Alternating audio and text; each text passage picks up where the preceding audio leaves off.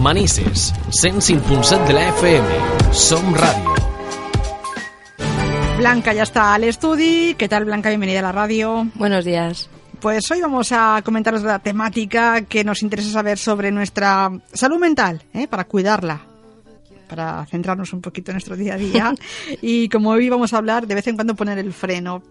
Antes de hablar de la temática de hoy, ¿recuerdas dónde estás tu consulta? ¿No lo que recuerdas? Yo estoy aquí en Manises, en la calle Oeste, en el patio 10, en la puerta 23. Y si quieren contactar conmigo, pueden hacerlo a través del número de teléfono 600-712-444 o en mi página web blancajorge.com.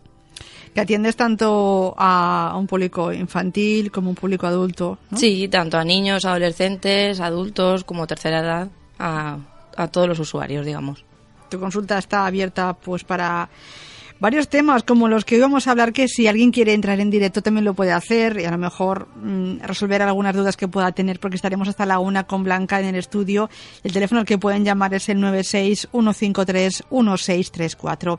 Porque hoy hablamos de la que dicen que es la enfermedad del siglo XXI, del estrés. ¿Es Sí, así, hoy, no? hoy vamos a hablar del estrés, que sí que se podría considerar como una de las enfermedades del siglo XXI por eso, porque hoy en día parece que todos estamos estresados porque queremos hacer muchas veces más cosas de las que en realidad podemos hacer, queremos tener más cosas, eso nos hace a lo mejor querer trabajar más horas, dedicar menos tiempo a la familia, a los amigos, etcétera. Entonces, al final de la semana sí que parece que va todo el mundo como muy acumulado de tareas y de objetivos que no consigue y eso sí que puede hacer eso que de hecho cada vez más gente lo padece y si no se pone remedio puede llegar a, a- a derivar en otros trastornos. Tú nos comentabas que cada vez queremos tener más cosas, pero no queremos ni ser más simpáticos, ni ser más amables, ni ser más agradables. No, queremos tener un mejor coche, una casa Sí. más chula, ¿eh? queremos lo material y a lo mejor deberíamos de cuidarnos un poquito nuestra personalidad. Sí. Ahí no nos estresamos. Sí, así es, nos centramos más en tener cosas materiales, pero no en cultivarnos a nosotros mismos. Que en realidad si nos cultivásemos más o quisiésemos cambiar ciertas cosas, también mejoraríamos la convivencia, el día a día, en el trabajo, en casa, en Claro. Bueno, vamos a ver si damos en esta temporada la vuelta a la tortilla y Eso, si hacemos mejores personas. Vamos a definir, porque a veces también hablamos de estrés cuando quizás no lo es, así que vamos a definir con Blanca hoy qué es el estrés. Sí, todo el mundo nos sentimos estresados de vez en cuando, pero también tenemos que tener claro que no todo el estrés es malo, porque, por ejemplo, todos los animales tienen una respuesta de estrés y muchas veces puede salvarles la vida, pero el estrés que sea crónico, o sea, que sí que se prolongue en el tiempo, sí que puede causar daño tanto físico como mental. Y el estrés diríamos que es un proceso natural de del cuerpo humano que se origina por el instinto de, de sobrevivir.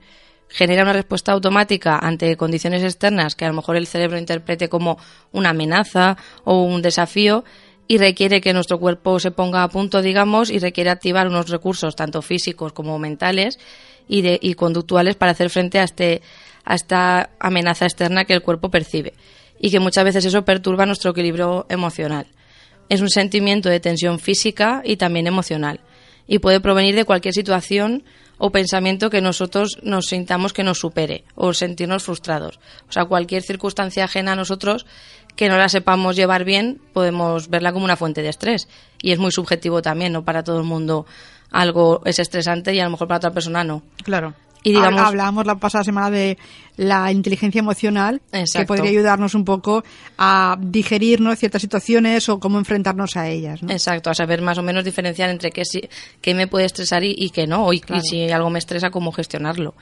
Y diríamos eso, que es la reacción del cuerpo a un desafío o demanda en pequeños episodios, pu- o sea, eso puede ser positivo. cuando, por ejemplo, cuando nos ayuda a evitar un peligro, vemos un incendio y sabemos cómo reaccionar, o por ejemplo, em, un partido importante, si soy un deportista, me centro y saco la mejor versión de mí mismo. Pero si en un momento, o sea, si eso me debe ser un momento puntual, se alarga en el tiempo, eso ya cuando estamos hablando de a lo mejor un estrés crónico y cuando necesitaríamos poner remedio. Ujú. Ese estrés que, por ejemplo, aparece cuando tú decías situaciones muy límites como un incendio o cuando un futbolista tiene muchísima tensión ahí acumulada, es lo que luego, de repente, cuando esa situación acaba, ese partido que tú comentabas o ese incendio, ese estrés que nos ha mantenido tan alerta, ¿no? Tan reaccionando, tan moviéndonos, de repente, uff, nos da ese bajón, ¿verdad? Exacto, sí, nos deja así como, como aplatanados. De en ese momento nos hace eso, estar más atentos, que Claro. mi mirada se centre donde tiene que centrarse, que todos mis recursos se dirijan a, a- o al incendio o si soy un deportista a un partido. El estrés positivo que tú decías. Exactamente. Pero en un primer momento esta respuesta de estrés es necesaria y de hecho es adaptativa, pero cuando esto se prolonga en el tiempo o se intensifica, nuestra salud, nuestro rendimiento académico o profesional o incluso las relaciones personales se pueden ver afectadas. Si esto pro- se prolonga en el tiempo y si cada vez es más intenso y cada vez lo puedo yo, digamos, gestionar menos. Vamos a intentar darle a los oyentes unas señales para que ellos en su vida pues puedan decir, pues mira, pues sí que puedo tener un poco de estrés o no tengo estrés. ¿eh? Así lo diferenciamos. ¿Qué señales serían? Sí, por ejemplo, si hablamos de nivel de emociones, cuando, por ejemplo, yo me noto con mucha ansiedad, mucho miedo, muy irritable por todo, o, por ejemplo, si hablamos de pensamientos, si noto que tengo dificultad para concentrarme, o mis pensamientos son muy repetitivos, o son excesivamente autocríticos, es decir, excesivamente me critico a mí mismo y saco, lo- digamos, lo peor de mí mismo, me olvido de muchas cosas, me preocupo en exceso por el futuro, porque, por ejemplo, con esto de preocuparnos por el futuro nos sirve de ejemplo. O sea, no es malo preocuparnos por el futuro. O sea, es bueno querer saber qué va a pasar conmigo el mes que viene, el año que viene, pero cuando mi, preocu- mi preocupación es excesiva y a lo mejor me quita tiempo de hacer otras cosas del día a día, ahí es cuando tenemos que decir, algo está pasando, porque cuando a lo mejor me quita horas de sueño, me quita de centrarme en otras cosas, es cuando me estoy preocupando en exceso. Claro. Y es como lo que decíamos del estrés. Si es una cosa puntual, bien, pero si se prolonga en el tiempo, Es que aparte van unidas las señales porque, por ejemplo, si me preocupa el futuro, como tú apuntabas, Mm. pues me crea mm, eh, irritabilidad. Eh, nadie me puede hablar porque enseguida, buf, eh, estoy irritable. Me crean miedos, me crea ansiedad, ¿no? Eh, todo eso, va, los, las emociones que tú decías antes con los pensamientos van siempre muy unidos. sí, van de la mano. Y por ejemplo, ahora si hablamos de conductas, diríamos eso también. Muchas veces nos cuesta hablar, muchas veces tenemos esa risa nerviosa o ganas de llorar así sin ningún motivo aparente. Apretamos la mandíbula por la noche, que eso hay mucha gente que le pasa, que Bru- bruxismo, que Exacto. la pasada semana hablábamos de eso en la radio. de apretar esa mandíbula, luego al día siguiente tenemos dolores de cabeza, dolores en la mandíbula. Muchas veces si fumamos, fumaremos más si estamos con estrés, nos movemos mucho, o sea, muchas veces si nos dedicamos tiempo a fijarnos, sí que nuestro cuerpo nos está mandando señales de algo, de que algo no va bien. claro. Lo que pasa es que muchas veces o no queremos hacer caso a esas señales o pensamos que no son de importancia, pero nuestro cuerpo sí que nos avisa. A lo mejor las hacemos y nosotros, como estamos estresados, no lo vemos, pero el de al lado nos dice, ¿no te das cuenta que fumas un poquito más? ¿No te das cuenta que a lo mejor estás muy inquieto? Eh, también el de al lado nos lo puede decir. Sí, ¿no? muchas veces cuando a lo mejor una persona se da cuenta de que le pasa algo es cuando la gente que les rodea, que son eso, lo que tú dices, observadores externos, le dicen, yo creo que algo no va bien, porque lo que tú dices, no te mueves mucho, estás muy irritable o fumas más de la cuenta. Entonces, muchas veces, si nos intentan hacer una crítica de este estilo constructiva, podemos hacer caso porque desde fuera muchas veces se ven Claro. más cosas que desde dentro. Estas señales que son las más características del estrés, pero por ejemplo también podemos tener o, o sufrir cambios físicos, ¿no? Sí, por ejemplo, notar los que estamos, notarnos que estamos tensos, que tenemos los músculos contraídos, dolores de cabeza, tensión en la espalda o en el cuello, malestar en el estómago, cansancio, ganas de vomitar o ir excesivamente al baño, taquicardia, hiperventilación. O sea, cuando vemos que estas cosas, estos síntomas que estamos diciendo, estas señales, no nos pasan en situaciones puntuales, sino que vemos que es una cosa más del día a día, es cuando tenemos que ver que algo está pasando. Y buscar el qué nos provoca ese estrés, que puede ser una situación eh, emocional, laboral, eh, un acontecimiento importante, claro, puede ser muchos motivos, ¿no? Claro, pero si lo identificamos, pues es más fácil Claro. solucionarlo que si no sabemos qué nos está pasando o por qué nos está pasando. Seguimos hablando de- del estrés, la eh, Blanca, que podemos comentar también. Sí, por ejemplo, podemos ver eh, cuando tenemos signos de, de tener demasiado estrés. Por ejemplo, como comentábamos anteriormente, si tenemos una situación de estrés puntual, no sería un problema. Pues, por ejemplo, eso, los preparativos de una boda, de una comunión, ahí es lógico estar nervioso, estar estresado. Aunque porque... esta, ese trabajo que estamos haciendo para que todo salga bien el día de una celebración dure unos meses, ¿no? A lo mejor tenemos tres meses críticos, ¿no? Claro, pero como tenemos muchas cosas que solucionar, mucho, con mucha gente con quien hablar, muchos asuntos pendientes, digamos que tendría una justificación. Ese sería puntual, aunque, Exacto. aunque hablemos de meses. ¿no? Exacto. Pero cuando estas situaciones ya se repiten en el tiempo y estas respuestas de estrés cada vez se dan de manera más intensa y más, repetiti- más repetitiva, es cuando esa situación nos está superando y algo está pasando y debemos poner remedio. Y vamos a ver, por ejemplo, a continuación, una serie de indicadores de que este estrés puede llegar a convertirse en un problema si no ponemos remedio. Por ejemplo, lo que comentábamos antes de olvidos, si pueden ser olvidos puntuales, pero si yo no pongo remedio y continúa en el tiempo, pues puedo ya sufrir de mala memoria, de que de verdad se me olviden muchas cosas, de que dejé muchas cosas sin hacer, papeles sin entregar, etcétera, porque estoy estresado y no y mi cerebro muchas veces no da para más. Y la mala memoria puede comportar otros problemas. Esos olvidos, de, por ejemplo, tú decías no presentar un papel importante puede ocasionar otros problemas, Exacto por ejemplo, dolores y presión en el pecho frecuente, por ejemplo, notarnos, pues eso, como que tenemos en el pecho un dolor, un dolor, una presión y vemos que no es una cosa de un día, sino que es continuado. Dolores de cabeza, falta de energía, sentirnos como sin fuerzas, falta de concentración, problemas sexuales, lo que comentábamos antes de la mandíbula, tensión en el cuello, cansancio, problemas para dormir o por el contrario dormir demasiado. Muchas veces hay gente cuando tiene estrés que o no duerme casi nada porque se pasa la noche en vela dándole vueltas a la cabeza, o se duerme pronto pero se despierta también muy pronto, o gente que por el contrario duerme en exceso, también muchas veces como una vía de escape para no afrontar la situación. Malestar en el estómago, es como una sensación de tener siempre un nudo en el estómago, como cuando, por ejemplo, vamos a hacer algo que nos pone nervioso y tenemos ahí ese hormigueo, pero que eso fuese continuo y lo tuviésemos casi todos los días. Eh, uso de alcohol o de las drogas para relajarse o para escapar, es decir, para olvidarme del problema, a lo mejor abuso de cosas que no tengo que abusar. Y perder o aumentar en, el peso. Muchas veces si perdemos mucho peso en poco tiempo es por eso, porque a lo mejor nuestro cuerpo está consumiendo más porque estamos muy acelerados. O por el contrario, por el contrario, si aumentamos en el peso, muchas veces hay gente que el estrés le da por engordar en vez de por adelgazar. Cada uno tiene una, una constitución, digamos. Pero sí que es verdad que cuando todos estos síntomas se dan juntos y hemos descartado con nuestro médico que no tenemos un problema físico, debemos ver qué está pasando, qué circunstancia en nuestro entorno nos está a lo mejor saturando más de la cuenta e intentar poner poner remedio antes de que eso vaya a más. Hablando de, médico, me gustaría que nos comentaras un poquito cuando tenemos estos eh, estos síntomas que tú decías, ¿no? que se pueden dar a la vez. Eh, ¿Quién nos puede diagnosticar estrés? Pues deberíamos ir al médico de cabecera, si vamos por la salud pública, y él nos tendría que o sea, le explicamos lo que nos pasa y nos tendría que derivar o al psicólogo o al psiquiatra, o a los dos, y ellos ser los que nos diagnostiquen este, este cuadro de estrés, digamos, y ya nos, nos darán las pautas, si hablamos de psiquiatra nos dará medicación y si hablamos del psicólogo nos dará unas técnicas para que esto no vaya más. Y si hablamos de por la parte privada, digamos, pues lo mismo, acudimos a un psicólogo o a un psiquiatra y ellos son quienes nos tienen que diagnosticar. Nos tienen que hacer una evaluación y ver qué está pasando y decirnos lo que nos sucede. Muy bien.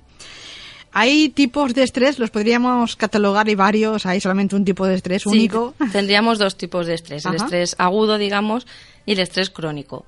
El estrés agudo es un estrés, como comentábamos antes, a corto plazo que desaparece rápidamente, que puede sentirse, por ejemplo, cuando vamos conduciendo y de repente tenemos que pegar un frenazo, cuando, por ejemplo, discutimos con nuestra pareja o tenemos así una, una situación tensa en casa. Este estrés sería algo, lo que decíamos antes, puntual nos ayuda a controlar situaciones peligrosas, pero también nos ocurre, por ejemplo, cuando hacemos algo nuevo o algo emocionante. Pues yo si voy a hacer paracaidismo, que no he hecho nunca, o voy a hacer un deporte de riesgo, ese estrés que siento ahí, esa adrenalina, es algo positivo, como decíamos antes. Y todas las personas en algún momento de nuestra vida experimentamos este estrés. Aunque sea la persona más calmada del mundo. Sí, aunque sea la persona más calmada del mundo. muy calmada, ¿eh? Sí, pero si tú le pones a lo mejor, pues eso, hacer paracaidismo o alguna actividad, experimentará ese estrés. Vale, es que hay gente que dice, mira, es que parece que no tengas ni sangre, ¿no? Que te dicen, ¿tienes horchata en las venas o qué te pasa, no? Esa gente también se estresa. Vale. hay otro tipo de estrés, este diríamos que es el agudo, ¿no? Sí, y por otra parte tenemos el estrés crónico, que el concepto de crónico no quiere decir, como por ejemplo cuando hay gente que toma medicamentos de manera crónica, es decir, para toda la vida.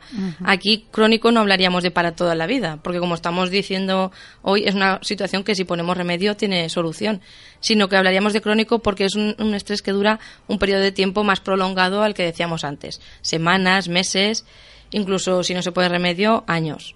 Y este es más peligroso para nuestra salud, porque sometemos al cuerpo a situaciones prolongadas de sufrimiento cuando en realidad nuestro cuerpo está preparado para sufrir, digamos, puntualmente, pero no para que este sufrimiento se alargue. Pero eh, aclaremos eso, que no es crónico de, tenerlo para siempre porque tiene remedio. Lo que pasa es que es más prolongado que el que hemos dicho antes. Muy bien, eh, vamos a hablar un poquito en esta sección de hoy, 23 de octubre, de qué depende cómo afrontemos el estrés. Pues, por ejemplo, un mismo hecho no, no resulta igual de estresante para todas las personas y ni siquiera para la misma persona, dependiendo de cómo esté en su momento vital o cómo esté en sus circunstancias, tampoco lo va a ver igual. Y hay varios factores que determinan cómo nos afecta este estrés, digamos. Por ejemplo, el primero sería la forma de evaluar ese suceso que nos pasa o la capacidad que yo tengo para hacerle frente. Por ejemplo, mientras alguien, por ejemplo, puede considerar que cuando le ascienden en el trabajo es algo positivo, es algo bueno, hay gente que lo puede ver como una amenaza, como no voy a saber afrontar ese puesto nuevo, no voy a saber qué hacer, no voy a tener recursos. Entonces, ante un mismo hecho, cada persona lo vive de una manera, como algo, como una amenaza o como un reto, por ejemplo. Muy bien. También, por ejemplo, la manera que tenemos de hacer frente a las dificultades. Muchas veces, si nos dedicamos a negar un problema, a aplazarlo y lo voy dejando, lo voy dejando, lo voy dejando, eso va a llevar o sea, consecuencias en que voy a percibir ese estrés como algo peor de lo que en realidad es. En cambio, si yo tengo un problema, lo mejor es atajarlo en el momento y no ir dejándolo pasar con el tiempo. También, por ejemplo, las características personales. Las personas, por ejemplo, tenemos diferentes estilos de reaccionar ante circunstancias que demanden nuestro esfuerzo. Por ejemplo, hay gente que se pone más nerviosa que otra, hay gente que se pone más tensa que otra, o le da por llorar y otra gente no. Entonces, eso va a marcar en cómo vamos a vivir esa situación de estrés. Por lo que decíamos antes, pues, por ejemplo, una persona ante un examen, hay gente que es fría como el hielo y no se pone nerviosa y llega, hace el examen y está tan tranquila, y hay gente que es muy nerviosa, se le olvida el contenido, le sale mal la letra, lo pasa fatal el día antes del examen, el día del examen e incluso después. Entonces muchas veces las circunstancias son las mismas, pero depende de las características de cada persona lo va, lo va a tomar de una manera u otra. Lo que tú acabas de decir también me recuerda un poco a que hay profesiones en las que tienes más estrés, por, por ejemplo, un Mm. médico, ¿no? O un médico que tiene que, que está en un servicio de urgencia y de repente aparece un paciente y tiene que reaccionar y tratarle porque si no ese paciente puede, puede morir. Hay un nivel de estrés brutal y tiene Sí, que tener tiene que mucha saber, templanza, ¿no? Exacto, Para- tiene que saber en ese momento de estrés y de prisas y de cómo afrontar esa situación para salir de la mejor manera Claro. posible. Si, no sabría- si ese médico no supiese hacerlo, muchas veces en ese momento los minutos cuentan y Por es eso habrá, habrán profesiones que luego tendrán que trabajarse un poquito este tema, ¿no? Eliminar ese estrés que por su profesión eh, lo, lo lleva. lo Sí, por lleva ejemplo, los sí, médicos que tú has comentado, yo sí que sé que van- hacen, a- aparte de durante la formación del MIR, hacen cursos para trabajar ese estrés, para Claro. gestionarlo, porque es, es una profesión, por ejemplo, que está Claro. muy a la orden del día. Que no se lo llevan a casa ese estrés y es cuando aparecen los problemas. Exacto. Hay profesiones, y no ya hablamos del día a día, sino que hay que gestionar mucho ese estrés porque Mm. viven un poco al límite. Pues imaginamos policía, bomberos, eh, Sí, que, profesiones de... que, que ese estrés está presente en, en su profesión, pero simplemente saber gestionarlo. Claro.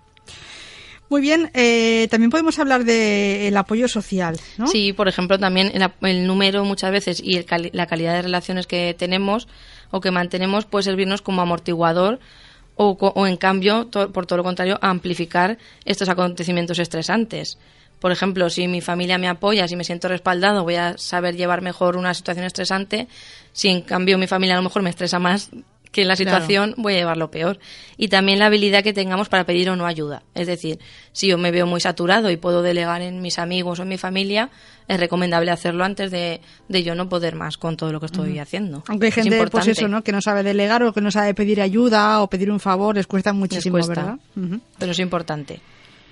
Bueno, pues hemos hablado un poquito de, eso, ¿no? De, qué depende cómo afrontemos el, el estrés. eh, tiene mucho que ver también con nuestra persona o con nuestro entorno, como nos decía Blanca. Pero seguro que hay causas que nos provocan estrés. Si hay unas causas, digamos, comunes, por ejemplo, pues una boda, una separación, empezar en un nuevo trabajo, por ejemplo, el fallecimiento de un familiar cercano, que nos despidan de nuestro trabajo, la jubilación, tener un bebé, tener, por ejemplo, problemas económicos, una mudanza, tener una enfermedad grave, problemas en el trabajo, en casa, cualquier, o sea, yo he nombrado las más comunes, digamos, pero cualquier situación que yo sienta que me supera o que mis mis recursos no son lo suficientes para solucionar esa situación, yo la interpretaría como una situación de estrés, digamos. Entonces puede ser cualquiera, pero sí que es verdad que estas que he nombrado son las más comunes. O las que yo, por ejemplo, en, en terapia o en, en mi consulta son las que veo que la gente más le estresan porque son las que las más frecuentes que pasan, digamos. Claro. Pero como nos decía Blanca, si por ejemplo tenemos un, no sé, un acontecimiento importante como por ejemplo, o bonito, ¿no? Como por ejemplo sería casarse. Mm. Bueno, para otro sería divorciarse, ¿no? Pero Depende. Depende, ¿no? Por ejemplo, el casarse, ay, qué bonito, ¿no? Casarse y es normal que estés pues, en una situación así de estrés, pero si ese estrés se, se alarga en el tiempo, ya es eh, preocupante. ¿no? Exacto, Es si esos síntomas continúan, ahí es cuando ya tenemos que ver qué está pasando, porque a lo mejor la boda nos estaba estresando, pero era una cosa más que nos estresaba. Y al eliminar, al pasar esa boda, veo que sigo estando estresado, entonces Claro. hay que ver qué está pasando. Pues hablamos un poquito de eso, del estrés y de la salud. Sí, muchas veces no le damos importancia, pero tenemos que cambiar esas, estas situaciones que nos perjudican, porque el estrés afecta de una manera directa a la salud. Por ejemplo, facilita la, la aparición de determinadas enfermedades o de forma indirecta porque estimula la realización de conductas que son nocivas para la salud. Y muchos estudios han demostrado que el estrés pro- reduce la competencia inmunológica del organismo. Es decir, muchas veces cuando tenemos una situación de estrés somos más menos, o sea, estamos más predispuestos a lo mejor a que si un virus está circulando lo cojamos. También reduce la resistencia a enfermedades y favorece los problemas gastrointestinales e influyen también en los problemas cardiovasculares. Por todo esto debemos prevenir llegar a una situación así. O cuando ya vemos que estamos en una situación así, debemos de poner remedio. Porque no estamos hablando de una cosa sin importancia, sino que nos está afectando a la salud y eso ya es algo a lo que hay que poner solución. Claro que sí. Ujú. Eh, por ejemplo, eh, mm, problemas cardiovasculares, ¿no? Problemas, como tú decías, gastrointestinales podemos eh, padecer. Eh, y siempre cuando hablamos de salud hablamos siempre de prevención, ¿no? ¿Es posible prevenir? Sí, el estrés es necesario porque es la fuerza muchas veces que nos ayuda a avanzar en nuestra vida. Es, pero la clave consiste en aprovechar esta fuerza que nos proporciona, esta activación psicofisiológica que surge al encontrarnos en situaciones de estrés y saber detectar cuando, esto, cuando este estado se repite con demasiada frecuencia y de manera inútil, digamos, poniendo en peligro el bienestar y la salud. Entonces, en ocasiones es necesario que revisemos cómo se está evaluando la situación, porque hay momentos de nuestra vida en que cualquier situación la percibimos como una amenaza y no actuamos, pero hay en otros momentos en que todo lo vivimos como un reto y lo superamos. Entonces, algunas estrategias como, por ejemplo, saber resolver problemas o, por ejemplo, saber tomar decisiones de manera adecuada, se hacen necesarias en estas situaciones. Sin embargo, en otras situaciones, como por ejemplo la pérdida de un ser querido, debemos encaminar nuestros esfuerzos en cambiar ese estado emocional que a lo mejor en ese momento está un poquito más afectado. Y realizar actividades placenteras, pasear, hacer deporte, poner en práctica ejercicios de relajación. Es decir, saber utilizar el estrés cuando es nega o sea, cuando es un estrés positivo que decíamos antes, cuando nos sirve para afrontar el día a día, saber utilizarlo bien y cuando vemos que nos está perjudicando, poner remedio de la manera que sea. Muy bien. Seguro que también tenemos conceptos erróneos, ideas erróneas sobre el estrés. Seguro que hay unos cuantos Hmm. por ahí. ¿Los repasamos? Sí, por ejemplo, se dice muchas veces que el estrés viene determinado muchas veces por la situación y la persona simplemente lo, lo sufre y está abocado a que siempre sea así, digamos. O sea, como que esto me pasa y me va a pasar siempre y, y no hay solución. No es así. O sea, tenemos, por lo que hemos comentado antes, yo voy a, según mi percepción, una situación la voy a vivir como estresante o no. Y sí que tiene solución y sí que tiene remedio, porque si yo cambio esa percepción y eso que me amena o sea, eso que yo creo que me amenaza o me asusta, le damos la vuelta y sacamos la parte positiva que tenga y el aprendizaje que yo pueda sacar y con técnicas y con herramientas resuelvo esa situación, no tengo por qué estar así siempre. O sea, que es una idea equivocada el pensar que voy a- va a ser para siempre y que yo no puedo hacer nada. Todo lo contrario, está en mi mano cambiar esa situación. También, por ejemplo, otra idea es eh, que hay acontecimientos o situaciones que son estresantes siempre y para todo el mundo. Y eso no es así. Lo que decíamos antes, un examen, hay gente que puede ser estresante y hay gente que puede ser una situación neutra, que no le suponga nada. Entonces depende de la persona y del momento en que nos encontramos también. Y, por ejemplo, también otra idea equivocada sería el decir que las situaciones que producen estrés son siempre de carácter negativo.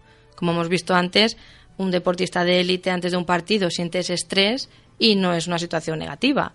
O, por ejemplo, en eh, lo que decíamos antes, una preparación de una boda, de una comunión, de un evento importante, yo siento ese estrés y no es algo negativo. Claro, es para que todo siempre- salga bien, ¿no? Exacto, Tiene no siempre objetivo. es negativo.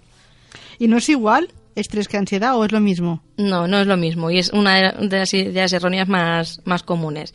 La ansiedad, digamos, sería una emoción desagradable que surge ante una posible amenaza o que nosotros lo interpretamos como una amenaza, pero serían con unos síntomas más amplios y con algo, o sea, con más prolongado en el tiempo, digamos. Hablaríamos más de un trastorno de ansiedad y en cambio el estrés sería algo puntual. Algo que decíamos antes que nos puede pasar, pero que se va a ir, digamos.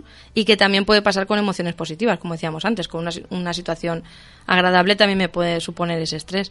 Y cuando la gente habla de crisis de ansiedad, Sí, o sea, cuando, por ejemplo, lo que pasa es que hay que ver en qué situación, pero esa ansiedad serían eso, unos síntomas más amplios y cuando se prolonga más en el tiempo se sufre con más intensidad, digamos, y nos afecta a más áreas, por ejemplo, al área social, al área personal, familiar.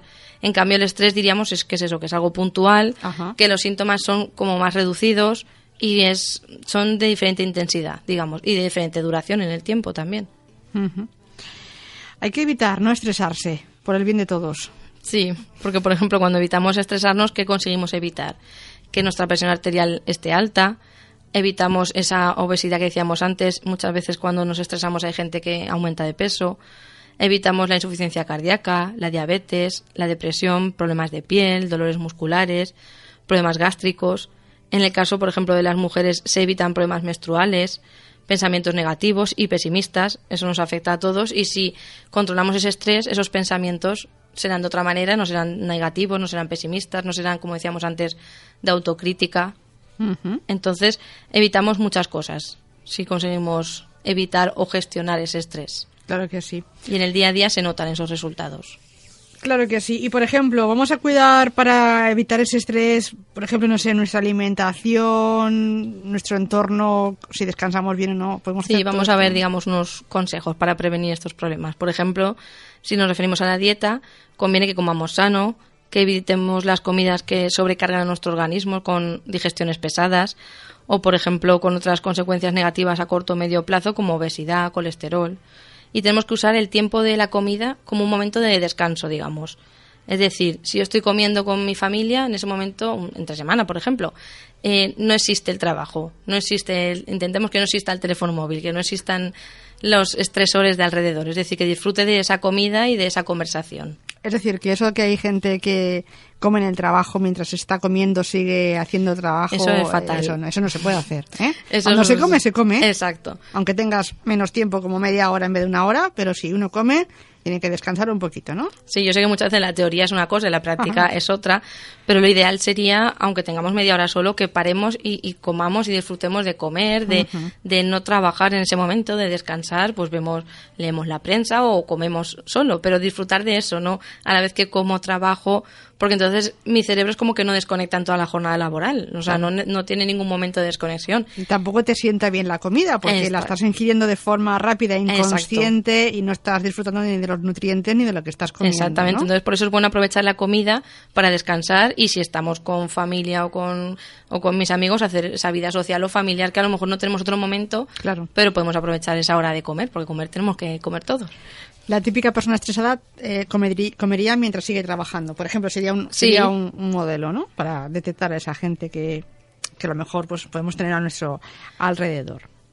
Y, por ejemplo, el descanso también es algo importante. Dormir lo suficiente, alrededor de unas ocho horas. Eh, tener vacaciones y fines de semana como tiempo de ocio y descanso. Es decir, no en las vacaciones sigo haciendo cosas de trabajo, no en los fines de semana sigo haciendo cosas de trabajo, porque volvemos a lo de antes, no desconectamos. Y fomentar esas relaciones sociales como alternativa al trabajo. Y dejar el trabajo en, en el lugar del trabajo y en, cuando estoy con mi familia, con mis amigos, disfruto de ellos pero de verdad disfruto, no como muchas veces hay gente que dice, no, si yo sí que quedo con mis amigos, pero a la vez está consultando el correo del trabajo, entonces no acabas de desconectar. Y más hoy en día, ¿no? Que es tan fácil, claro, es tan fácil ese acceso móvil, por ejemplo, acceder a todo. No necesitamos estar en el lugar de trabajo con el teléfono móvil, ni siquiera necesitamos el ordenador. Entonces es muy fácil ese, que eso tiene muchas ventajas, pero en este aspecto no sería una ventaja, sería más bien una desventaja. También es importante, por ejemplo, realizar ejercicio físico o actividades que impliquen movimiento, si yo le doy a mi cuerpo, digamos, aparte de descanso de lo que decíamos antes, mental, del trabajo, si a la vez le doy eh, ejercicio físico, va a generar em, en mi cuerpo una buena respuesta y a largo plazo lo notaré también. Por ejemplo, también ser organizados, porque si yo me organizo en el tiempo y también me organizo en las actividades que tengo que hacer, establezco horarios y sé las prioridades que tengo que hacer.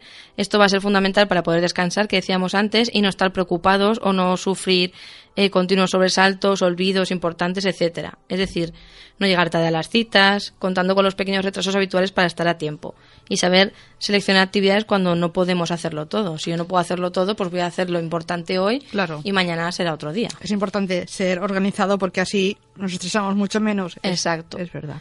Y no dejar pasar, por ejemplo, los problemas. Vamos a intentar ponerle solución cuanto antes, relacionarnos de manera adecuada con los demás y emplear técnicas de relajación, de autocontrol, etcétera, que, pero enfocando la relajación como la enfoco yo en consulta, como una mm, herramienta de prevención.